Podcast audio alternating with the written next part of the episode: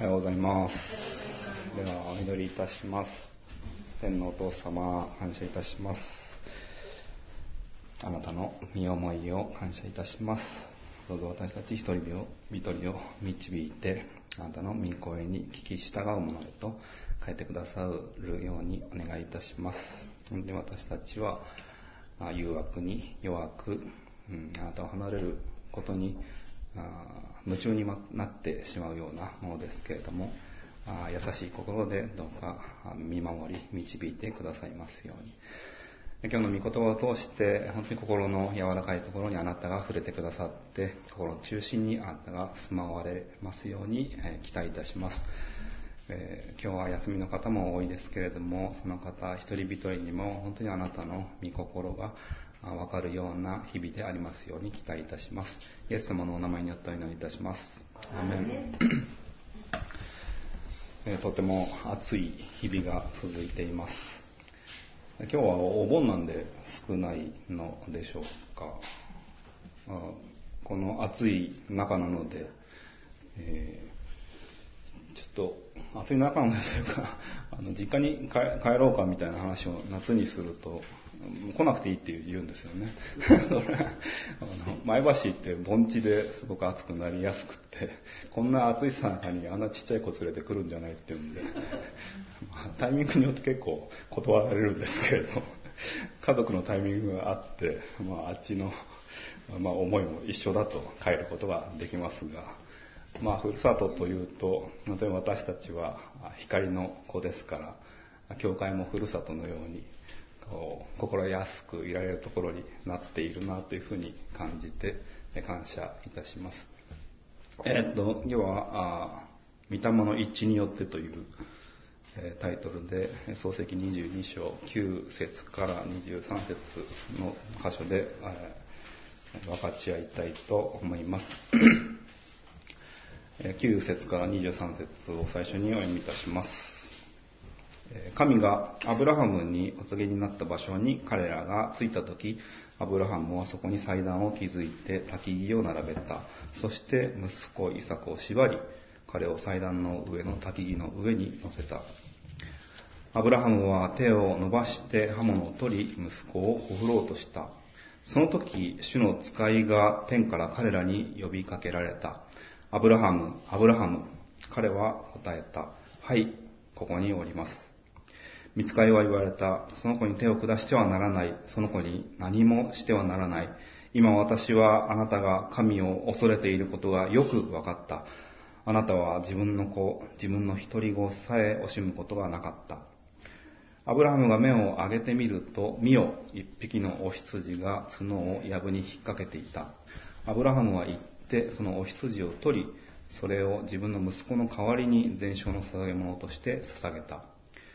アブラハムはその場所の名をアドナイ・イルエと呼んだ。今日も主の山には備えがあると言われている。主の使いは再び天からアブラハムを呼んでこう言われた。私は自分にかけて誓う主の言葉。あなたがこれを行い、自分の子、自分の一人子を惜しまなかったので、確かに私はあなたを大いに祝福し、あなたの子孫を空の星、海辺の砂のように大いに増やす。あなたの子孫は敵の門を勝ち取る。あなたの子孫によって地のすべての国々は祝福を受けるようになる。あなたが私の声に聞き従ったからである。アブラハムは若い者たちのところに戻った。彼らは立って一緒にベールシェバに行った。こうしてアブラハムはベールシェバに住んだ。これらの出来事の後、アブラハムに次のことが伝えられた。ミルカもまた、あなたの兄弟ナホルにこう産みました。長男ウツ、その弟ブズ、アラムの父ケムエル、ケセデ、ハゾ、ピルダシュ、イデラフ、それにベトエルです。このベトエルはリベカを産んだ。ミルカはこれら8人をアブラハムの兄弟ナホルに産んだのである。レウマというナホルのそばめもまた、テバフ、ガハム、タハシュ、マーカを産んだ。というところから、御霊の一致によってというタイトルでお話をします。前回は神の命令で息子をモリアの山に捧げなさいと言われて、アブラハムがすぐに準備に取り掛かり、旅路に着いたところでした。すぐに従う姿に委ね切るということを分かち合いました。神に委ねきる従順の姿は、周りに主の栄光の輝きを反映します。では9節10節をもう一度お読みいたします。神がアブラハムにお告げになった場所に彼らが着いた時、アブラハムはそこに祭壇を築いて焚き木を並べた。そして息子イサクを縛り、彼を祭壇の上の焚き木の上に乗せた。アブラハムは手を伸ばして刃物を取り、息子をほふろうとした。アブラハムは旅の目的地に到着しました。この地こそ神が示された約束の地ではないかという説もあります。あなたの土地、あなたの父と離れて来たるべき場所。それをピンポイントで言うならここではないかという論があります。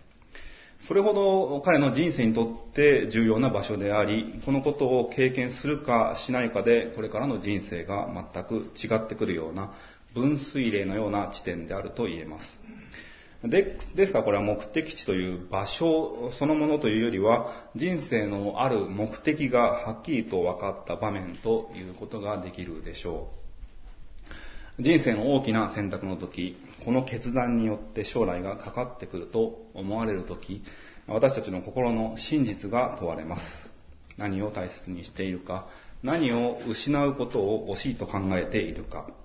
普段は浮き彫りにはならないものですけれども、唐突にそれらが目の前にあからさまにされます。卒業後の進路を決める時であったり、結婚を決める時であったり、あるいは事業などでこれからの方向性をどう進めるか、年単位、10年単位で考える場合には自分と向き合います。共にいる仲間や共にその時期を乗り切る人たちがいるなら、何もかもを洗いざらい話し合って腹を割った関係になっていることが理想的です。前回のオリーブライフには BFP のトップの交代の記事が掲載されていました。日本の次の局長は、私がイスラエルに行った時にお世話になった方で、その時はまだ駆け出しという感じでした。それから数年してお会いすると、もうその時には副局長になっていて、優秀なんだなと思いましたが、冊子で拝見したら、間もなく局長になられるというので驚きました。若い子たちが活躍する組織だなということは、ツアーや事務所を訪問するということで感じていましたが、局長まであれだけ若い子に任せられるというのは、人を信頼せずに、神を信頼することの証のように感じます。実力や能力や評判で比べたらまだまだと内側からも外からも声が上がるかと思いますけれども、それでも主がそうされるんだから大丈夫という安心がそこにはあるんじゃないかなと見えるのです。そのような内外からの声をもものともしないといえば、前回のアブラハムの行動ではないでしょうか。神様から声をかけられ、これから何をすべきかを直接語りかけられました。内容は息子を全焼の捧げ物として捧げるというとんでもないことでしたが、すぐに従いました。愛している一人子と相手からわざわざ愛している一人のと大切に表現されつつ、その遺作を捧げなさいというのです。愛すると捧げるというのは、一つの文章の中に入れるとこんなに違和感のあるものはないなという組み合わせですが、神様はそれを一息に伝えました。アブラハムの内側にはたくさんの葛藤があったと思いますが、それも間もなく終わります。それは捧げるべき場所に到着してしまったからです。祭壇を築き、焚き木を並べました。イサクは10代前半ではないかとか、もっと小さかったかもしれないといういろんな考えがあるようですが、ユダヤの伝承では37歳だそうです。だとすると、アブラハムは137歳。もう老人ですね。手の甲にも額にも血管が浮き出ていますね。137歳。イサクは37歳とすれば、もう立派な大人です。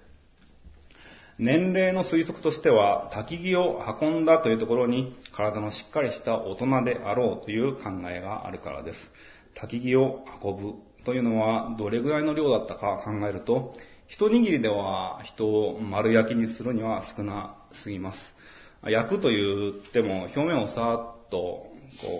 狐色に焼き目がつくくらいでも、焼きなすくらいに真っ黒な焦げ目が全体につくくらいでもなく、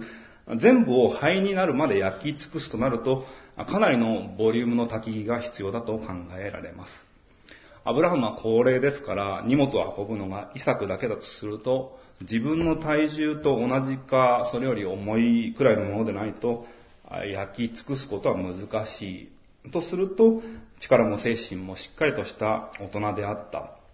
この時のイサクの年齢の根拠としてこのようなことが言われています。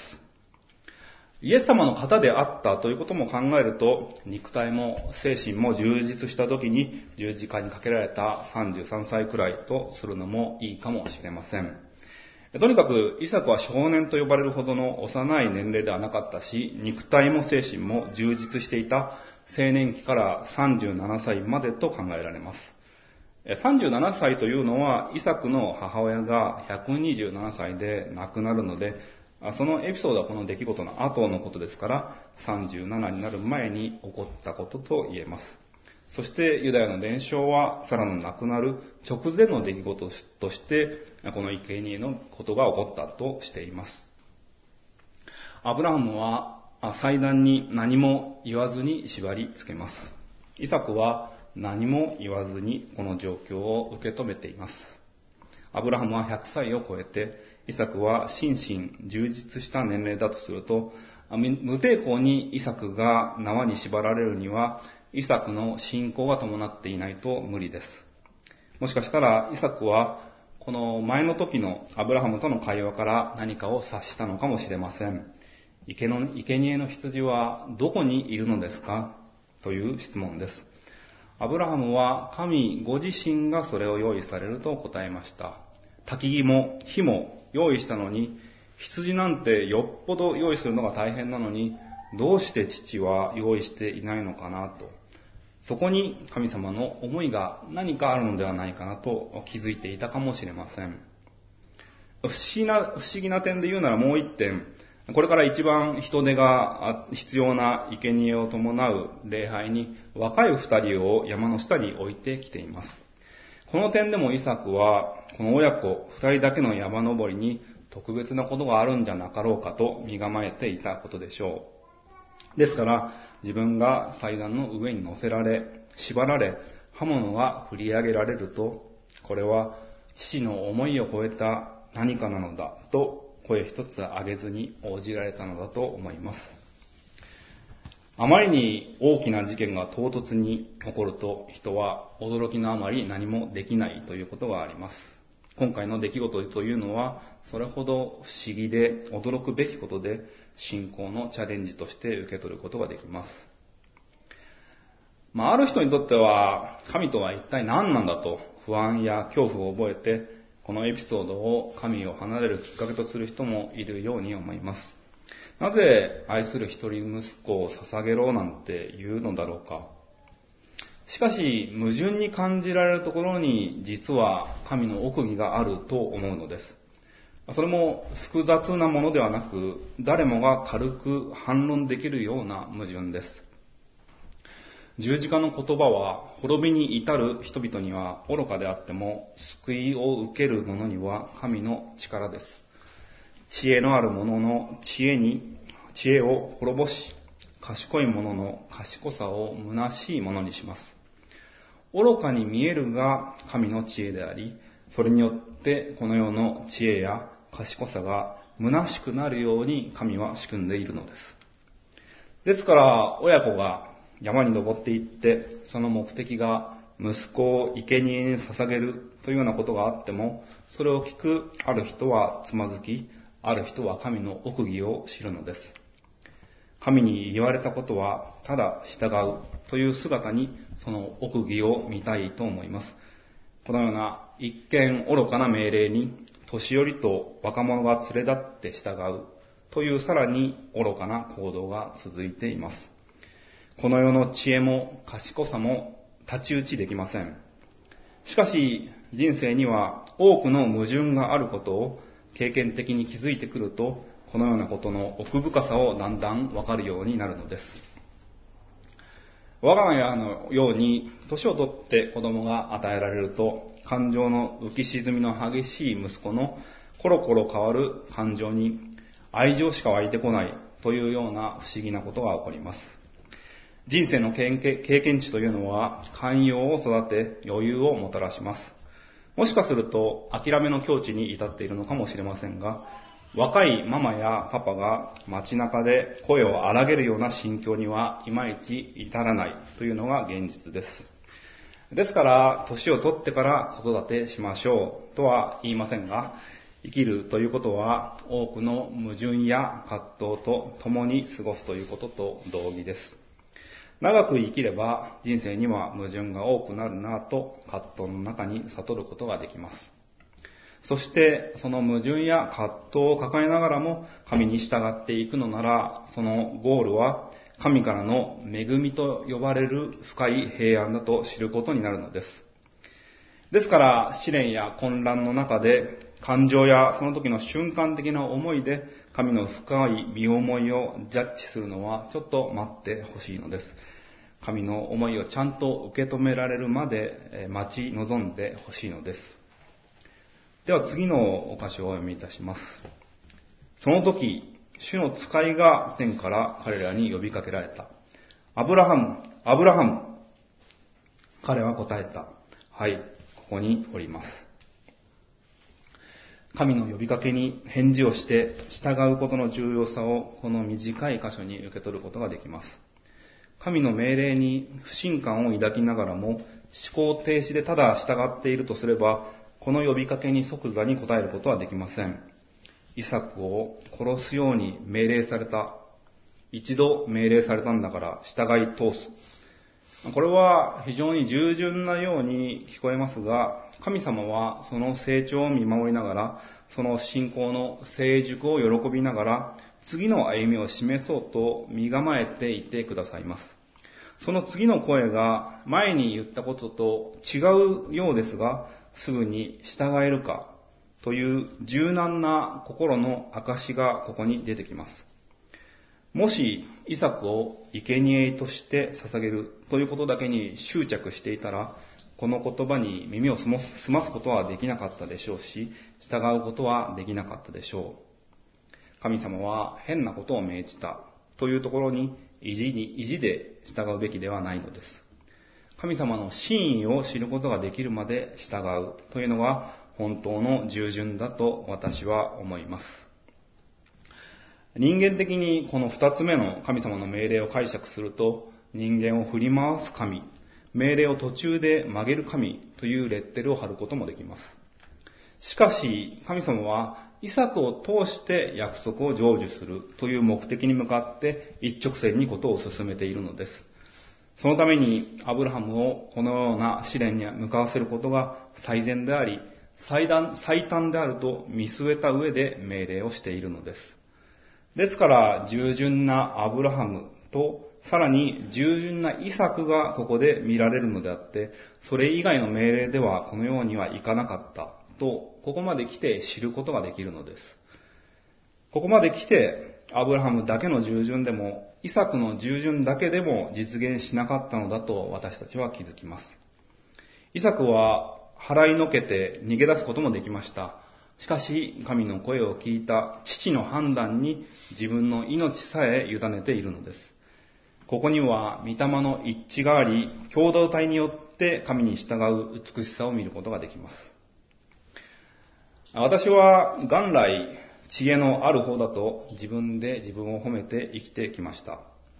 状況を判断して、ちょっと頭を使って、シャレの効いた一言で空気を和ませたり、雰囲気を作り出したりするのが得意だと思っていました。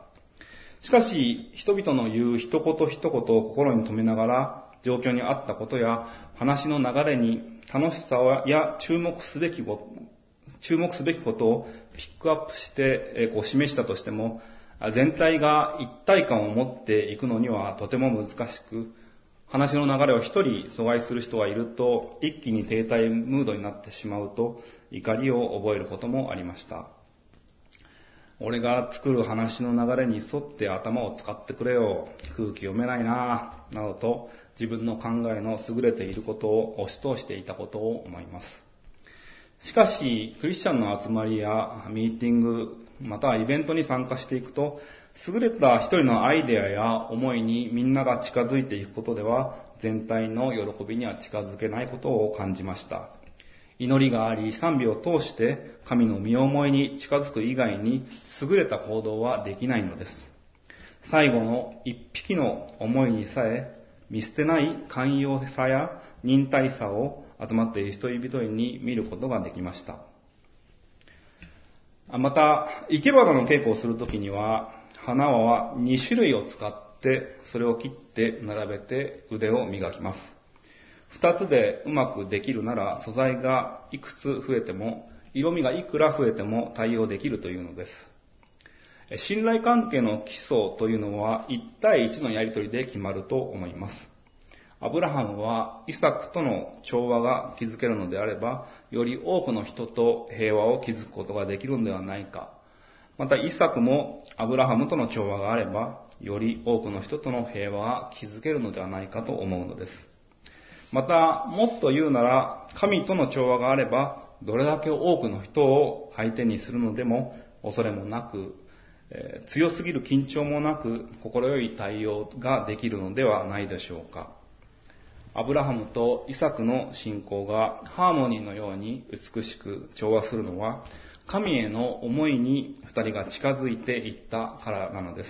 そして二人が信仰の一致に至り、ビジョンを共有するということは、より多くの人々との一致の基本形であり、より大きな働きへと続く最初の一歩だと私は信じます。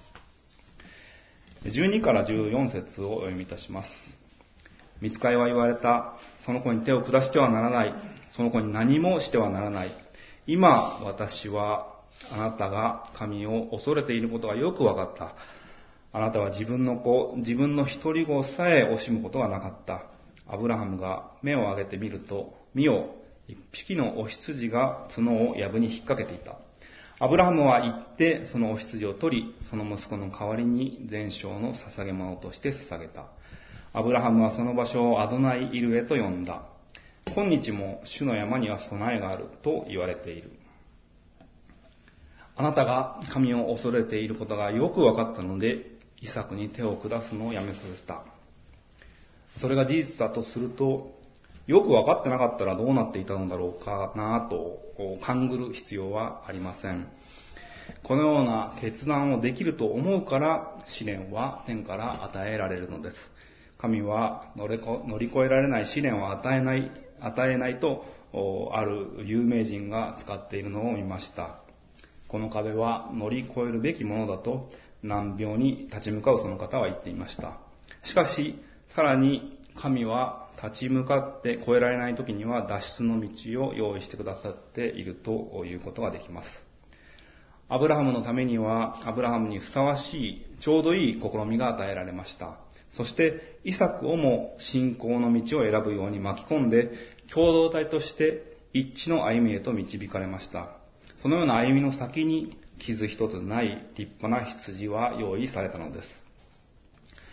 自分の子、自分の一人子さえ惜しまなかったと一人子を強調していますが、イシュマエルの父でもあるアブラハムとしては、もう一人いるなという思いにはならなかったでしょうか。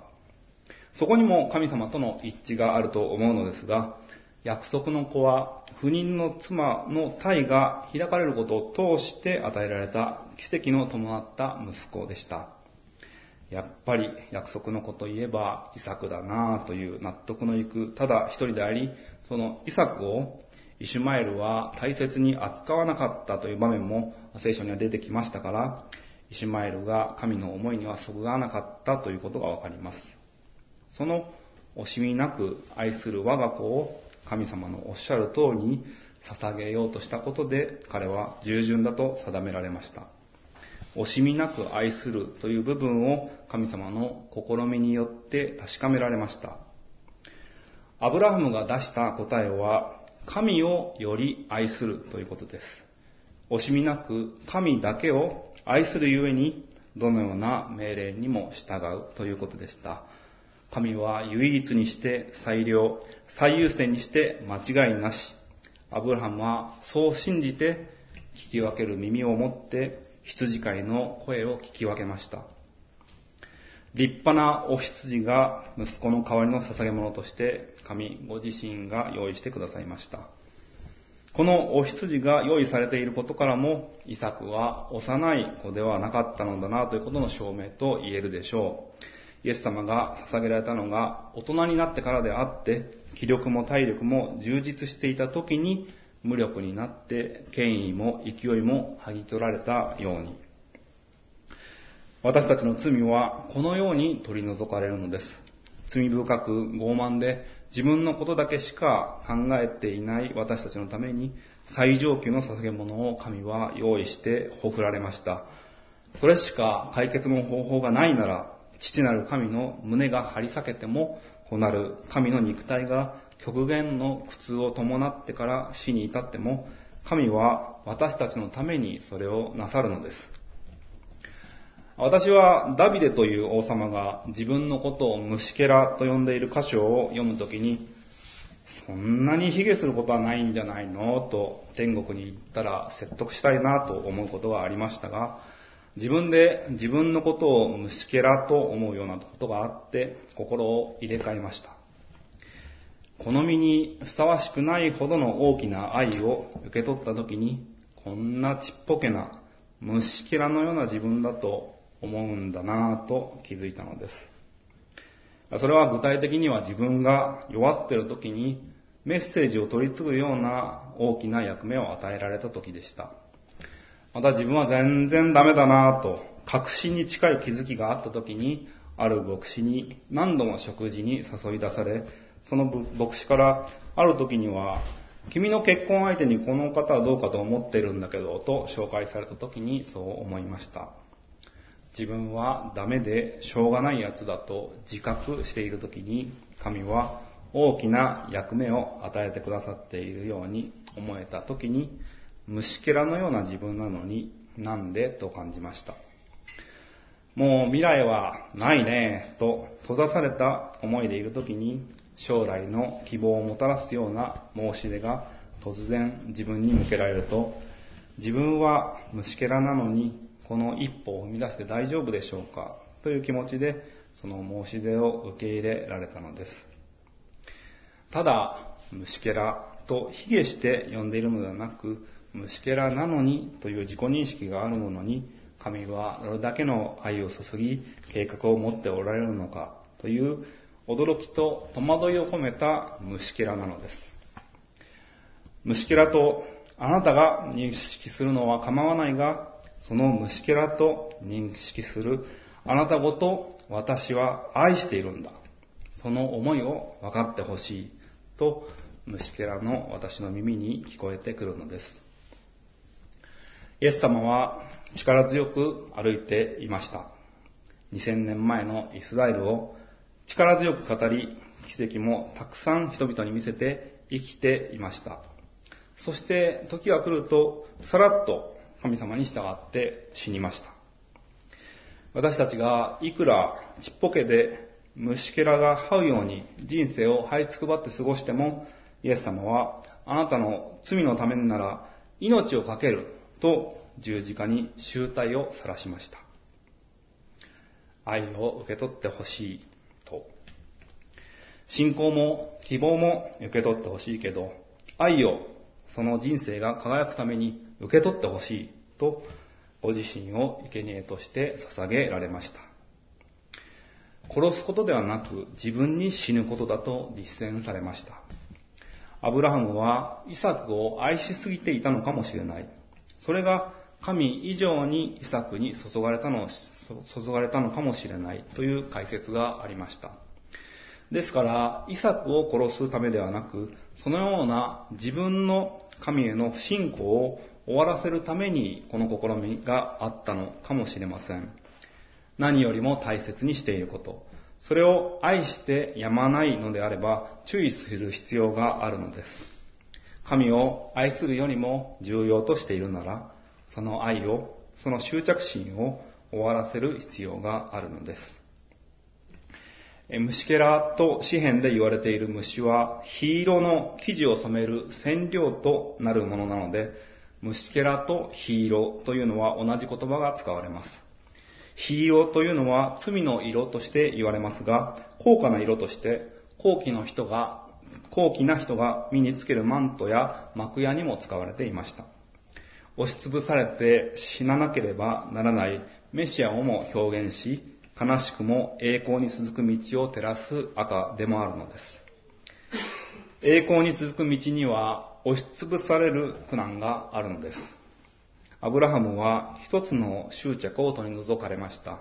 人を愛し、自分の命を惜しいと思う心を押しつぶされました。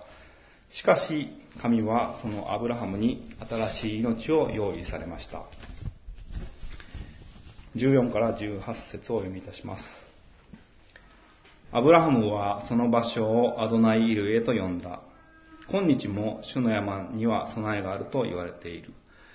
主の使いは再び天下のアブラハムを呼んでこう言われた。14から。私は自分にかけて誓う主の言葉。あなたがこれを行い、自分の子、自分の一人子を惜しまなかったので、確かに私はあなたを大いに祝福し、あなたの子孫を空の星、海辺の砂のように大いに増やす。あなたの子孫は敵の門を勝ち取る。あなたの子孫によって死のすべての国々は祝福を受けるようになる。あなたが私の声に聞き従ったからである。主の山には備えがあると言える人生をアブラハムは与えられました。命は作り変えられました。何も持っていない虫けらでも、主の備えは十分にあると信じる者は幸いです。主の山とは、モリアの山のことですが、この場所は、後にイエス様が捧げられる場所です。ですから、備えとは、犠牲の羊であるイエス様のことです。この備えがあって、アブラハムは試みから解放されました。試みとは、罪と死の歩みから命と救いの歩みへと変えられたという、変えられるものであります。息子を愛することと命に執着することは、どちらも素晴らしいことのようですが、自分の命を救おうと思う者はそれを失い、イエス様のために命を失う者はそれを見出すという矛盾のような言葉があります。ペテロはその言葉を発するイエス様をこの発言の直前に諌めています。あなたが死ななくてはいけないなんてとんでもないことです。これはどのように考えたらよいのでしょうか筋肉が次第に衰えていって、最後には呼吸する筋肉さえ失われて死んでしまう病にかかった人がいました。現代の医学では治る見込みがありません。しかし、その人は死ぬまで輝いていたと聞いています。クリスチャンであり、いつも笑顔で過ごし、看護師さんたちもその人に用もないのに会いに来たというのです。命とは良い影響を与えることができます。力を相手に注ぐことができます。病のとこにあっても元気を、勇気を人々に与えるのです。自分の命のことを救われないかなと考えているなら、内側にしか目が行きません。周りを見ることがなく、命の輝くのを知らせる術がありません。命はいつ終わるのか、どうして終わるのか、答えのない問いにとらわれていきます。しかし、主の前に命を注ぎ出し、主への信頼に捉えられた人の生き方は違います。ペテロは執着することで命が弱っています。しかし、アブラハムは命の問題から解放されて、イサクと共同体関係に導かれました。一人子を惜しまなかったために、命を惜しまずに神についていったおかげで、大いに祝福を受け、子孫が空の星、海辺の砂ほどになるという約束が前進していくのです。敵の門への勝利も勝ち取りました。地のすべての国々は、アブラハムの子孫によって祝福を受けることになるというのは、主の声に聞き従ったからに他ならないことをはっきり告げています。命を失って神に従う者は栄光の命を歩むということです。素晴らしい共同体を得るということです。将来の希望を得るということです。祝福は仙台後にまでも悠々と続くことを信仰的に受け取ることができるのです。この神様をもっと信頼しようではないでしょうか。命をそこに注ぎ出そうではありませんか。19から23節をお読みいたします。アブラハムは若い者たちのところに戻った。彼らは立って一緒にベールシェバに行った。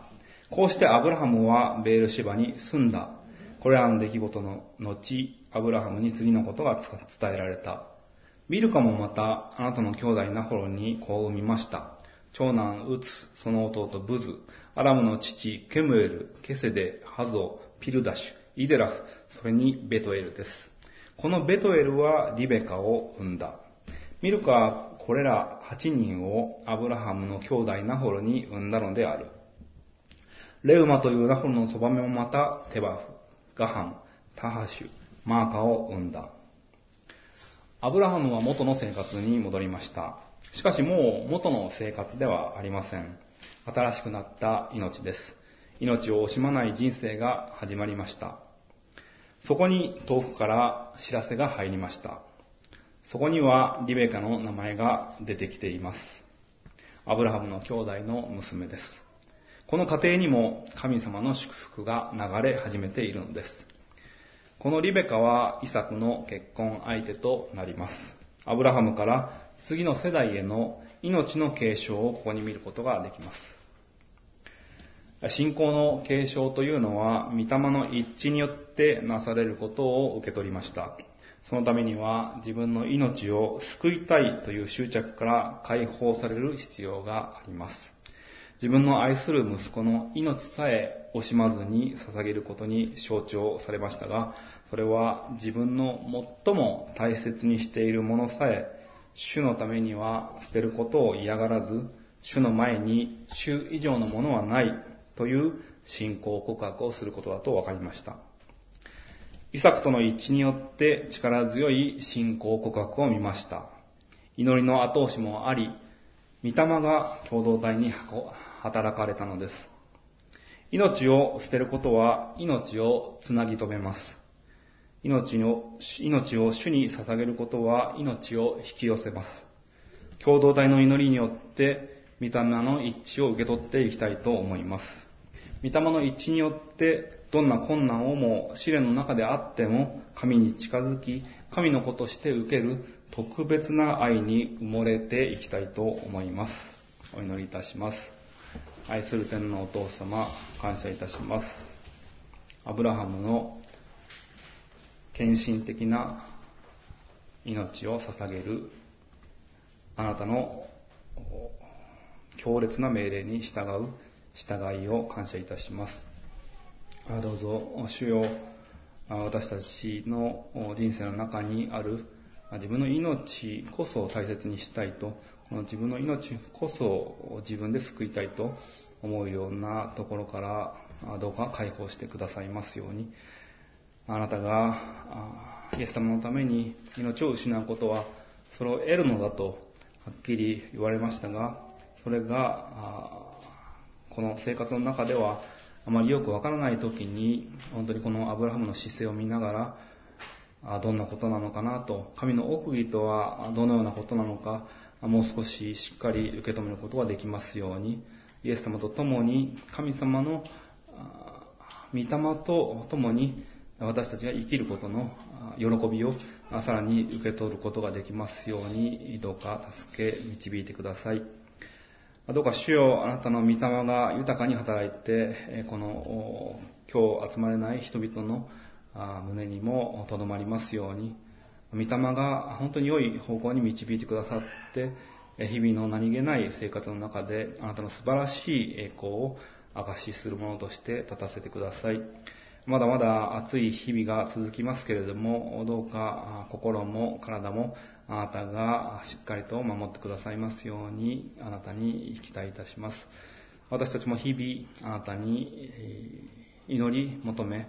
あなたの身思いが何かを知ることができますように助けてください。イエス様のお名前によってお祈りいたします。アーメン。